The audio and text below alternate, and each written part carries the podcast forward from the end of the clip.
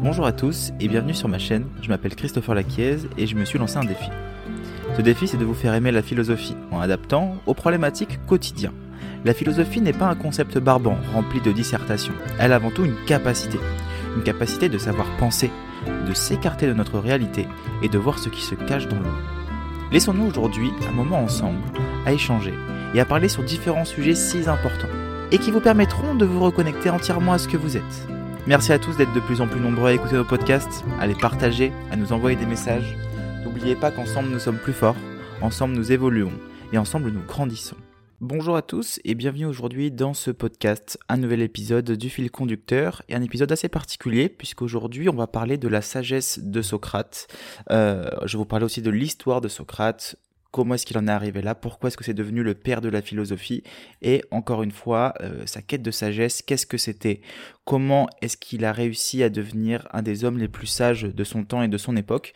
Et donc voilà, c'était vraiment axé sur Socrate aujourd'hui, donc euh, une partie très historique et une partie aussi encore une fois pratique que vous pouvez utiliser et mettre au goût du jour dans la vie quotidienne évidemment. Mais on va vraiment travailler sur cette notion de sagesse du coup avec Socrate. Petit disclaimer, j'ai euh, bébé dans les bras, donc à tout moment vous allez pouvoir entendre des bruits de bébé, euh, ne vous inquiétez pas, c'est normal.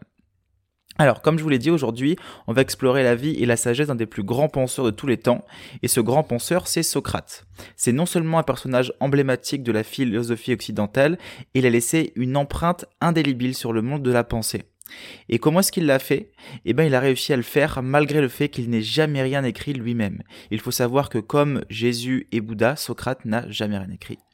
Sa vie, son enseignement et sa recherche de la vérité, ils ont inspiré des générations de philosophes et continuent de résonner dans nos vies aujourd'hui. Donc Socrate, dans un premier temps, il est connu pour sa célèbre citation ⁇ La seule chose que je sais, c'est que je ne sais rien ⁇ cette phrase, elle illustre parfaitement l'humilité et l'ouverture d'esprit dont il faisait preuve dans sa quête de sagesse. Socrate croyait fermement en la valeur de l'auto-examen et du questionnement constant pour atteindre la vérité. Laissez-moi vous raconter dans un premier temps une petite anecdote puissante pour illustrer l'approche socratique de la connaissance. Un jour, Socrate rencontra un homme qui se vantait de sa grande sagesse. Pour tester cet homme, Socrate se mit à lui poser des questions sur divers sujets. À chaque réponse, Socrate posait une nouvelle question, mettant en évidence les contradictions et lacunes dans la compréhension de l'homme. Finalement, l'homme avoua qu'il ne savait pas grand-chose. Socrate, quant à lui, réalisa qu'il était plus sage que cet homme, car il était conscient de son ignorance. Cette anecdote, elle illustre totalement le cœur de la philosophie socratique la reconnaissance de notre ignorance et la volonté d'interroger nos croyances et nos préjugés sont des éléments clés pour acquérir la sagesse. Socrate, quant à lui, il a consacré sa vie à se questionner, à questionner les autres et à remettre en question la connaissance de son époque, même si cela finalement conduit par sa condamnation à mort qu'on verra aussi dans ce podcast. Donc dans cet épisode, on va explorer vraiment l'histoire de Socrate, sa quête de sagesse et sa mort tragique et on découvrira comment ce penseur extraordinaire a réussi à marquer l'histoire de la philosophie et comment sa sagesse peut encore nous inspirer aujourd'hui. Alors je vous invite à vous préparer, vous munir d'un petit café ou d'ouvrir grand vos oreilles et je vais vous plonger dans l'histoire et dans le monde de la philosophie antique à la suite des traces de Socrate, l'un des plus grands maîtres de la sagesse que le monde ait jamais connu. Donc je vais commencer avec l'histoire de Socrate. Socrate, lui, il est né à Athènes en 469 avant Jésus-Christ au sein d'une famille notamment assez modeste. Son père, Sophronisque, il était sculpteur, et sa mère, Phénarète, était sage-femme. La jeunesse de Socrate a été marquée par les guerres du euh, Péloponnèse, exactement. C'est une série de conflits opposant Athènes à Sparte et euh, leurs alliés respectifs. Socrate a d'ailleurs servi comme optile, euh, pardon, hoplite, ça se dit exactement, c'est un soldat qui est lourdement armé. Euh, lors de ces guerres.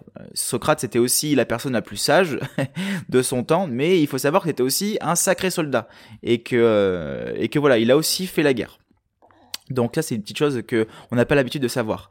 C'est au cours d'ailleurs de cette période que Socrate a découvert sa vocation pour la philosophie. D'ailleurs, il y a une anecdote qui est euh, vachement frappante et concernant cette découverte, c'est que selon la légende, Socrate aurait entendu un dialogue entre deux cordonniers sur la question de la beauté. Intrigué, il se serait joint à la conversation et aurait finalement passé toute la journée à discuter avec eux. Cette expérience lui aurait révélé sa véritable passion pour le questionnement et la recherche de la vérité. Voilà, il faut savoir que pour Socrate, il avait pour objectif de faire comme sa mère, accoucher les gens Alors sa mère qui faisait accoucher les femmes, lui avait pour objectif de faire accoucher les esprits, et notamment à travers la maïotique qu'on verra juste après. Socrate, il est souvent considéré comme le père de la philosophie occidentale, bien qu'il n'ait jamais rien écrit lui-même. Encore une fois, je reviens là-dessus parce que c'est important. Sa pensée ses enseignements ont été immortalisés par ses disciples, et notamment Platon, qui a écrit une série de dialogues mettant en scène Socrate en tant que personnage principal. Ces dialogues sont notre source principale d'information sur la philosophie socratique. L'influence de Socrate s'étend bien au-delà de son époque et de son cercle d'élèves. Platon, d'ailleurs l'un des plus grands disciples et d'ailleurs l'un aussi des plus célèbres, a fondé l'Académie d'Athènes, où il a enseigné à Aristote, un autre penseur de l'Antiquité, qui lui-même fonda par la suite le lycée.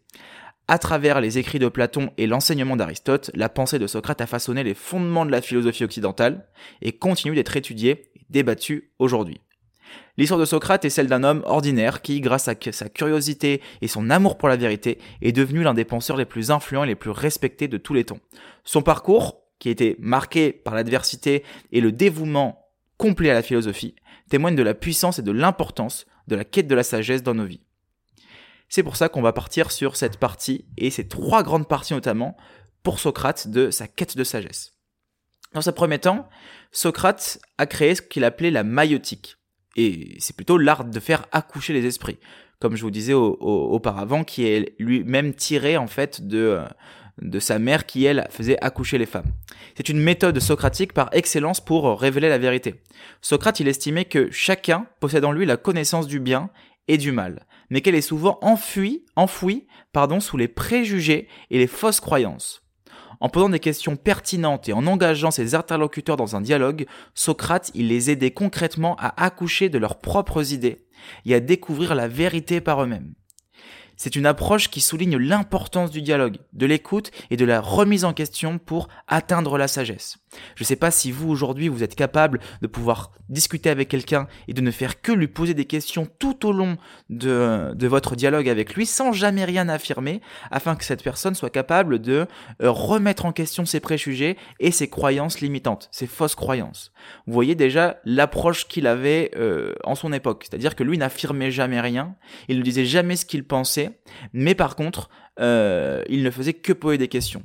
Donc il y a quand même une forme de sagesse derrière tout ça et une quête de, euh, de pousser les gens euh, au-delà de leur... Un petit peu comme un thérapeute va le faire aujourd'hui, hein, il va pousser les gens au-delà de leurs croyances, au-delà de leurs préjugés pour pouvoir en dénicher une sorte de vérité ou de réalité quelconque. Et, euh, sachant qu'il faut savoir aussi que Socrate le faisait de manière très euh, ironique. Il allait euh, interroger tout le monde. Il allait, il avait un petit peu ce, ce, ce truc assez intéressant de challenger un peu les gens. Et les gens en avaient marre un peu de Socrate aussi. Hein. C'est celui qui venait voir n'importe qui dans dans la cité d'Athènes et qui lui posait tout le temps 1500 questions. Donc il était connu de partout. Et voilà, c'était un peu le relou de son époque, quoi. Alors, par la suite, il y avait le daimon de Socrate. Le daimon de Socrate, c'est quoi? C'est sa voix intérieure, qui jouait notamment un rôle crucial dans sa quête de la sagesse. D'ailleurs, selon Socrate, ce daimon, donc cette forme de démon en fait qu'il avait à l'intérieur de lui, c'était une manifestation divine, en gros, qui le guidait et qui euh, l'avertissait lorsqu'il s'apprêtait à commettre une erreur cette petite voix un petit peu comme une sorte de guide intérieur. Et ben pour Socrate, le daimon, il symbolise l'intuition et la conscience morale qui nous guide dans notre quête de la vérité et du bien. Donc il y avait cette forme assez spirituelle aussi pour Socrate d'avoir cette espèce de guide intérieur. Aujourd'hui quand on utilise le mot démon, c'est sûr qu'on le voit plutôt de manière euh, négative, mais là pour Socrate c'était vraiment à l'époque un daimon qui lui permettait de pouvoir le guider vers les bonnes décisions. Cette petite intuition profonde qui l'amenait à savoir réellement ce qui était bon pour lui. Et ça, il l'écoutait constamment. Par la suite, et en numéro 3, c'était l'auto-examen, qui est pour lui encore un autre concept central de la philosophie de Socrate, et notamment euh, cette fameuse citation Connais-toi toi-même, qui était une devise, qui elle-même était inscrite au fronton du temple d'Apollon à Delphes. Et Socrate, ben, il en faisait un principe fondamental dans sa philosophie, dans sa philosophie, pardon. Selon lui, se connaître soi-même et examiner ses actions, ses motivations et ses croyances permettait de mieux comprendre le monde et d'atteindre la sagesse. D'ailleurs, euh, euh, il disait notamment qu'une vie ne vaut pas le coup d'être vécue sans examen. Voilà, ben, c'est plus ou moins la même chose. C'est une pratique, cette pratique de l'auto-examen, elle est encore notamment super utilisée aujourd'hui et c'est considéré comme un des piliers de la philosophie et de la croissance personnelle. Vous pouvez le voir dans euh, aujourd'hui le développement personnel, dans un aspect un peu plus spirituel ou notamment vraiment dans la philosophie. C'est euh, je m'auto-examine et notamment chez les psychanalystes et c'est ce que disait Jung aussi énormément, c'est que le problème des grands psychanalystes, c'est qu'ils ne passent pas assez de temps à s'auto-examiner, mais trop à examiner les autres. Et si on ne s'auto-examine pas, on ne peut pas réellement aider les autres. D'ailleurs, il y a un exemple célèbre de sa quête de sagesse à Socrate, euh, c'est sa rencontre avec l'oracle de Delphes. L'oracle de Delphes, c'était euh, euh, la médium, en gros à l'époque, grosso modo, voilà. L'oracle, elle aurait déclaré que personne n'était plus sage que Socrate. Et donc, plutôt que de hum, prendre un peu la grosse tête sur ce titre, Socrate, il cherche à comprendre ce que cela signifie vraiment. Et du coup, il va interroger de nombreuses personnes considérées comme sages, réalisant finalement que sa sagesse résidait dans la conscience de son ignorance. Et ça, cette anecdote, elle met vraiment en lumière sa modestie à Socrate et son engagement envers la recherche de vérité. Pour lui, voilà, je suis en quête de vérité et euh, je ne vais pas me laisser euh, euh, distraire par des certitudes qui elles-mêmes pourraient m'éloigner de cette vérité. Donc, pour Socrate, la quête de la sagesse, elle est fondée sur la maïotique, l'écoute de son daimon intérieur et aussi sur la pratique de l'auto-examen. Sa vie, ses enseignements illustrent l'importance de l'humilité du dialogue et de la remise en question pour atteindre la sagesse et la compréhension de soi et du monde qui nous entoure. Platon, donc élève de Socrate, est notre source principale d'information sur la philosophie socratique, car Socrate lui-même n'a jamais rien écrit. Je le répète encore, mais c'est super important que vous le compreniez. Platon, donc, il a rédigé une série de dialogues mettant en scène Socrate et divers interlocuteurs discutant de diverses questions philosophiques. Donc, euh, par exemple, il va y avoir le banquet, il va y avoir la République et le Phédon. Euh, et ils ont capturé l'essence de la méthode socratique et de sa quête de la vérité. Voilà, on peut vraiment retrouver euh, tous les enseignements de Socrate à l'intérieur. Je vous invite à vous procurer ces ouvrages qui vous permettront d'en savoir un petit peu plus si vous voulez approfondir la chose. Donc la dialectique socratique, elle est au cœur des dialogues socratiques. C'est une méthode de discussion et de raisonnement visant à découvrir la vérité en confrontant les idées opposées et en examinant les contradictions et les incohérences. Socrate posait constamment des questions à ses interlocuteurs, les poussant à affiner, à clarifier leurs pensées et parfois à reconnaître les limites de leur compréhension. Et donc tout ça, il le fait notamment dans le banquet, dans la République. Je vous invite vraiment à aller, euh, lire si vous voulez en savoir plus. Donc les dialogues socratiques, ils abordent un large éventail de sujets, tels que par exemple l'éthique, la politique, la métaphysique ou encore la connaissance. Les questions soulevées dans ces textes sont souvent complexes et profondes.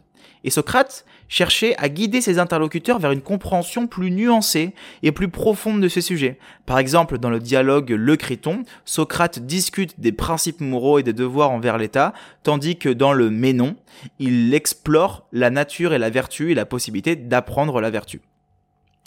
Euh, bah, par exemple, un exemple de dialogue euh, particulièrement important pour comprendre bah, la philosophie de Socrate, c'est dans l'apologie de Socrate, qui relate le procès et la défense de Socrate face à l'accusation de corruption de la jeunesse et d'impiété.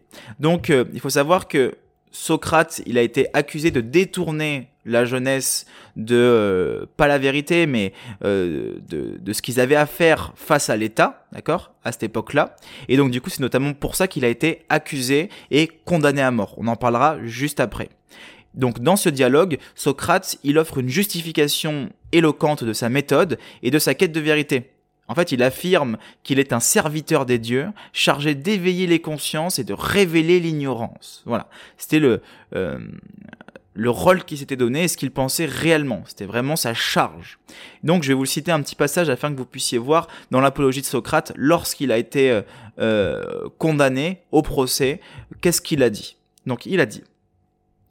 Quelle est donc la cause pour laquelle je me suis attiré des calomnies, et pour laquelle ces calomnies se sont accréditées? Ce que je vais dire, je ne le dirai pas comme les autres accusés, en suppliant et en implorant vos suffrages. Je dirai la vérité. La cause, athénien, c'est ma réputation de sagesse. Je suis regardé comme un homme sage, non que je le sois en effet, mais si je le suis, c'est à un degré très minime, et je ne suis pas le seul qui le soit. Peut-être même vous pourriez vous étonner de la cause qui m'a valu cette réputation et cette calomnie. Si, toutefois, vous voulez bien me permettre de vous la dire. Mais je vous avertis que je parlerai avec cette même franchise dont je vous ai déjà prévenu. Je crois qu'il est du devoir du citoyen de ne point parler avec affectation dans le lieu où règne la vérité et la loi. Donc Socrate, là, il parle au juge, il n'a pas d'avocat, c'est lui qui s'exprime aux yeux du monde et euh, il est en train de clairement dire que lui, il amène la vérité, euh, qu'il n'est pas doté de sagesse, mais pour le peu qu'il a, euh, il peut peut-être en donner une partie et qui parlera avec franchise et euh, surtout dans un temple et dans l'endroit qui est lui-même régné par la vérité et la loi, notamment divine. Donc il y a une forme, encore une fois, d'ironie à l'intérieur. On peut vraiment voir que les dialogues socratiques, notamment qui ont été rédigés par Platon, ils sont des témoignages précieux de la pensée et de la méthode de Socrate. Ils illustrent notamment l'importance de la dialectique, donc du questionnement et de l'exploration des idées pour atteindre une sorte de vérité et de sagesse.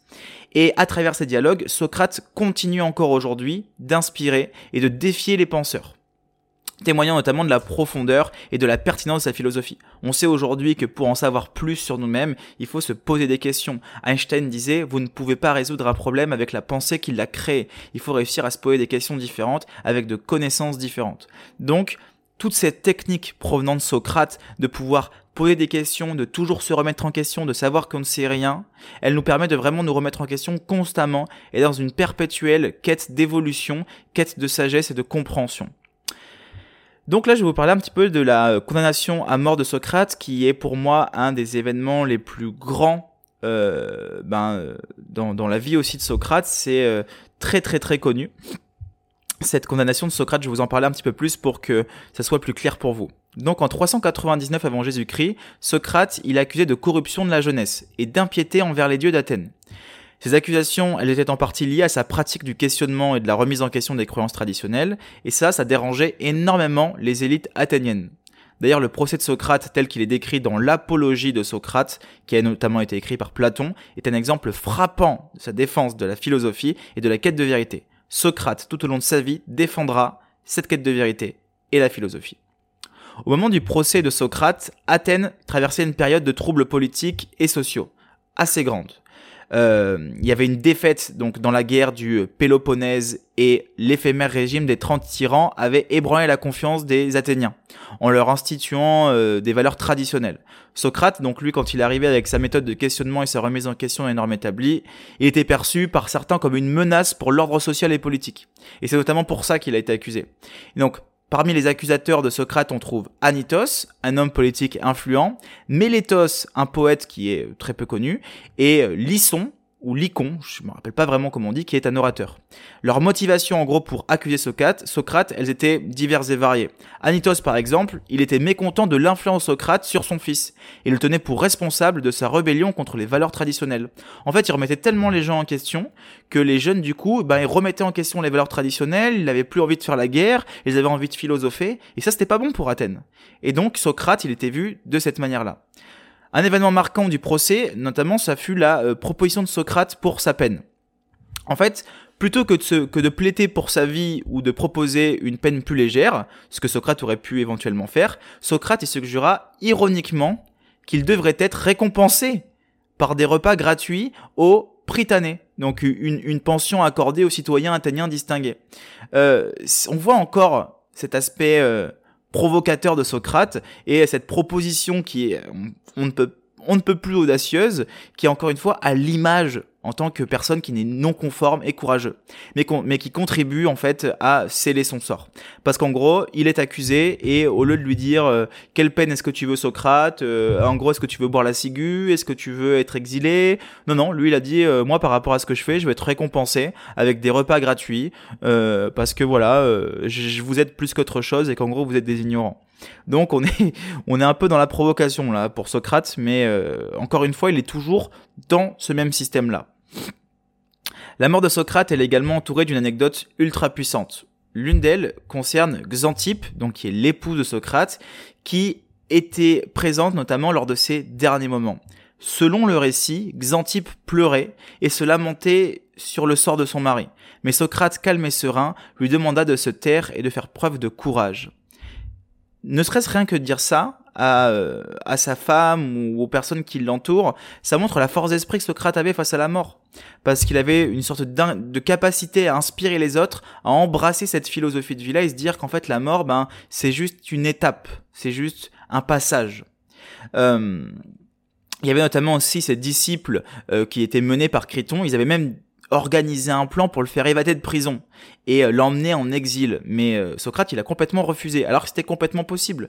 Mais lui, il a dit non, je, je, refuse en gros cette offre et euh, il va pas fuir en fait un acte d'injustice et qu'il devait respecter les lois de sa cité, même si celle-ci le condamnait justement à mort. Donc c'est pour vous dire qu'il il avait quand même cette éthique personnelle et envers les autres. Ça, ça montrait en fait son intégrité et la cohérence de la philosophie de Socrate sa détermination à vivre selon les principes jusqu'à la fin, quoi. Donc, malgré la force de ses arguments et sa défense piassonnée, ben, Socrate y fut également condamné à mort par un jury athénien. On lui offrit cependant la possibilité de s'exiler, mais non, il choisit de rester fidèle à ses principes et d'accepter la sentence de mort. Dans le dialogue Le Phédon de Platon, euh, dans le dialogue Le Phédon, pardon, Platon décrit en détail les derniers moments de la vie de Socrate. Entouré de ses amis et disciples, dont Platon lui-même, euh, Socrate engagea une conversation sur l'immortalité de l'âme et la nature de la vie après la mort. Cette discussion, elle permit à Socrate de partager ses réflexions sur la philosophie et de rassurer ses amis sur le sort qui l'attendait. En fait, Socrate, il soutenait que l'âme, elle était immortelle, et que les vrais philosophes aspiraient à se libérer des désirs et des distractions terrestres pour se rapprocher de la vérité absolue. Il expliqua que la mort, loin d'être une fin tragique en soi, était en réalité une libération pour l'âme qui pouvait ainsi rejoindre le monde des idées pures et éternelles. Cette vision de la mort, comme une transition vers un état supérieur de connaissance et de sagesse, apporta un réconfort et espoir à ses disciples. Il avait même cette notion de dire qu'il pouvait aller manger avec les dieux, donc il ne s'en inquiétait guère. C'était le corps pour Socrate, une prison de l'âme. Donc après cette discussion profonde, Socrate se prépare à boire la ciguë. Ses amis, donc voilà, qui sont profondément émus, ne purent bah, évidemment retenir leur lame, euh, mais Socrate, encore une fois, les exhorta à rester courageux et à se souvenir de la philosophie qu'il leur avait enseignée. Il leur rappela notamment que la vraie sagesse est résidée dans l'acceptation de l'incertitude et dans la poursuite incessante de la vérité. Une des citations finales de Socrate est Il est temps de nous séparer, moi pour mourir et vous pour vivre. Mais lequel de nous s'en va vers le meilleur sort? Cela, personne ne le sait, sinon les dieux. En fait, ça résume pas parfaitement son attitude face à la mort et à l'incertitude. C'est une phrase qui est notamment emblématique, mais qui montre que Socrate, bah même face à la mort, il reste fidèle à ses convictions et à son amour de la philosophie. Et encore une fois, il utilise cette ironie de dire, ben, on va se séparer, mais qui va vers le mieux? Est-ce que c'est moi qui vais rejoindre les dieux? Est-ce que c'est vous qui restez sur terre? Personne ne le sait, sinon les dieux. Donc ces derniers moments passés en compagnie de ses disciples, où il va être, où donc du coup il est condamné à boire la ciguë, la ciguë, ciguë, ciguë, je me rappelle plus. Donc c'est un poison mortel. Et eh ben Socrate il reste serein et courageux jusqu'à la fin. Et notamment ces toutes dernières paroles, et on va en parler parce que c'est assez impactant, c'est Ô Criton, nous devons un coq à Esculade, n'oublie pas de le payer. Alors, je vais vous expliquer un petit peu ce que c'est que cette phrase pour pas que ce soit trop compliqué et parce que c'est vraiment encore une fois l'ironie avant de mourir, c'était vraiment sa dernière phrase et donc il y a trois compréhensions différentes possibles à cette citation. En gros, Esculade, c'était le dieu des Grecs de la médecine et de la guérison. Dans la Grèce antique, il était courant d'offrir des sacrifices aux dieux en signe de gratitude pour leurs bienfaits et en, euh, en demandant en retour des faveurs. Offrir un coq à Esculade, c'est un geste traditionnel pour remercier le dieu de la guérison, après la guérison d'une maladie ou à la fin d'un traitement médical notamment. La déclaration de Socrate, de Socrate, elle peut être interprétée de plusieurs manières. L'une des interprétations possibles, c'est que Socrate euh, considérait sa mort imminente comme une forme de guérison spirituelle. Comme il a expliqué dans sa dernière conversation avec ses amis, il croyait que la mort ben, libérait l'âme des désirs et des distractions terrestres, permettant à l'âme d'accéder à un état supérieur de connaissance et de sagesse. Donc en demandant à Criton d'offrir un coq à l'esculade, ben, Socrate il pourrait exprimer sa gratitude pour cette guérison spirituelle qu'il s'apprêtait à vivre. Donc la mort pour Socrate, ne serait pas une fin en soi, mais une guérison.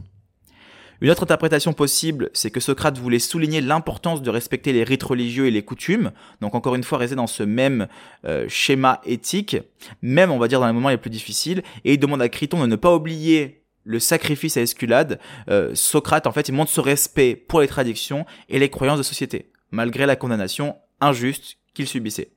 Et enfin, euh, la déclaration peut également être vue comme un exemple de l'humour de Socrate et de sa capacité à rester serein et détaché face à la mort, en évoquant un geste aussi quotidien et banal qu'une offrande d'un coq à un dieu. Socrate démontre qu'il n'a pas peur de la mort et qu'il est capable de rester fidèle à ses convictions et à sa philosophie jusqu'à la fin. Honnêtement, je pense que c'est un mélange un petit peu des trois, toujours rester dans cette éthique d'interprétation de je vais euh, garder les mêmes valeurs pour les traditions, j'ai cet aspect ironique, mais en même temps, je sais que c'est une sorte de guérison parce que je vais me libérer des désirs et des distractions terrestres. Donc, Criton, euh, n'oublie pas d'offrir un coq à Esculade. Donc la condamnation à mort de Socrate soulève des questions importantes sur la liberté d'expression, la tolérance et la responsabilité des individus envers la société. Socrate est devenu un symbole de la résistance intellectuelle et de l'intégrité morale face à l'injustice et à l'oppression. Est-ce que vous, si vous étiez condamné à mort par une quelconque injustice, euh, vous iriez jusqu'au bout de vos convictions personnelles, même si la mort vous guette. C'est-à-dire que vous avez le choix entre quitter vos convictions personnelles un certain temps et survivre à la mort, notamment si Socrate avait été exilé, ou alors, eh ben, continuer dans mes convictions, aller jusqu'au bout de ce que j'ai toujours prôné et mourir de cette manière-là. Et, euh, et je trouve que c'est un acte qui est bien plus que courageux. il y avait vachement une forme de résilience face à la mort aussi, dans le sens où il se disait que ben, la mort n'est pas une fin en soi, mais c'est un passage vers quelque chose de différent. Et ça peut même peut-être être vu comme une guérison. Et je trouve que c'est beau, ça nous permet d'appréhender la mort avec euh, plus de, euh, de paix et de sérénité. Donc pour conclure, la sagesse de Socrate et son héritage philosophique et continue d'avoir un impact profond dans notre vie quotidienne même des millénaires après sa mort. Déjà, il faut savoir que les enseignements de Socrate, nous invitent à nous remettre en question sur nos croyances, à poursuivre cette quête de vérité si, quand même elle existe, et à reconnaître l'importance de s'auto-examiner et de se connaître soi-même. Donc, cette méthode socratique qui est basée sur le dialogue et le questionnement, elle nous encourage à approfondir notre réflexion et à développer notre pensée critique. Donc cette approche notamment, elle peut nous aider à bah, nous remettre en question nos préjugés, à élargir notre compréhension du monde, euh, essayer de voir pourquoi telle chose fonctionne de telle manière, améliorer en fait notre capacité à prendre des décisions éclairées et à agir de manière éthique. Le courage et l'intégrité de Socrate face à l'injustice et à la mort euh, sont également une source d'inspiration pour nous tous non seulement dans sa résilience face à la mort et sa manière de voir les choses de la vie, mais aussi face à sa détermination à rester fidèle à ses convictions et à vivre selon ses propres principes, même dans des circonstances les plus difficiles. En gros, ça nous rappelle l'importance de l'intégrité morale et des responsabilités personnelles. En outre, la sérénité de Socrate face à l'incertitude et à la mort, elle nous invite à adopter une attitude de résilience et de sagesse dans notre propre vie, en reconnaissant que la véritable sagesse ne réside pas dans l'illusion de la connaissance, mais dans l'acceptation de notre propre ignorance et dans la poursuite incessante d'une pseudo-vérité. Nous pouvons mieux faire face aux défis et aux difficultés que nous rencontrons. Il faut savoir que pour Socrate aussi, il existe un certain monde. Euh, là, je vais vachement l'imager de, la vérité, qui, c'est Platon aussi qui en parle beaucoup. Ce monde de la vérité euh, qui est au-delà de la matière et la matière qui ne détient pas forcément la vérité. Et donc, la question qu'on pourrait se poser, c'est que est-ce que la vérité existe ou est-ce que la vérité existe chez celui qui la détermine comme une vérité? Ça aussi, c'est aussi une bonne question. On pourra notamment faire un podcast sur la vérité. Mais voilà, grosso modo, la sagesse de Socrate, c'est non seulement un héritage philosophique qui est énorme, c'est pour ça que c'est devenu aussi un, des, des pères de la philosophie, parce que si Socrate n'était pas mort dans cette mort-là, est-ce qu'on l'aurait considéré comme un des plus grands pères de la philosophie? Je ne sais pas. Est-ce que renier ses convictions, renier son autodétermination euh, pour pour vivre ce qu'on aurait tous totalement accepté, mais est-ce que ça aurait fait de lui la personne qu'il l'est ou qu'il l'a été et l'image qu'on en a, je ne sais pas. Mais voilà, il faut savoir qu'en intégrant euh, les enseignements et ses valeurs dans notre façon d'agir, de penser, on peut aspirer à mener une vie plus éclairée, une vie plus éthique et une vie plus épanouissante. Et voilà, tout ça à l'image ben, du grand philosophe lui-même. Je vous remercie pour ce podcast, j'ai passé un, excellent moment avec vous. Deux petites choses avant de terminer. La première, c'est euh, de rejoindre mon groupe Facebook où on parle de philosophie. J'organise des cafés philo à l'intérieur, on va se faire des petits lives, je vais organiser beaucoup de choses, je vous pose des articles tous les jours, des petites vidéos sur des réflexions assez courtes de 2-3 minutes, mais c'est toujours intéressant de partager avec vous. Je vous invite vraiment à rejoindre mon groupe Facebook, il est euh, dans la description de ce podcast-là. La deuxième chose, c'est que j'organise très bientôt le banquet de la connaissance en compagnie de deux grands philosophes, euh, Mathias Leboeuf qui est docteur en philosophie et journaliste et Lev Frankel qui, euh, pour ceux qui connaissent, serial thinker sur euh, sur TikTok, qui est un aussi un, un enseignant à l'université de Strasbourg. on va organiser tous ensemble pendant un an tous les ans, euh, tous les mois, pardon, un sujet différent, trois conférences à l'intérieur où on vous poussera, on vous donnera un maximum de connaissances, réadapter la philosophie à la vie quotidienne, euh, vous donner tout ce qui est possible, faire sortir la philosophie des universités, l'amener de manière tellement profonde dans un monde aujourd'hui où le développement personnel prône et la spiritualité aussi, on amène une vision totalement différente avec la philosophie qui nous permet de pouvoir oser penser comme disait Kant par soi-même et ce qui nous permet de pouvoir vraiment euh, évoluer de manière et d'avoir une vision du monde aussi différente. N'oubliez pas de mettre euh, une petite note, ça fait toujours plaisir, de partager le podcast, de nous envoyer un petit message pour me dire euh, qu'est-ce que vous en avez pensé, ça fait toujours plaisir. Je vous souhaite à tous une très très belle journée, une très très belle soirée et je vous dis à bientôt.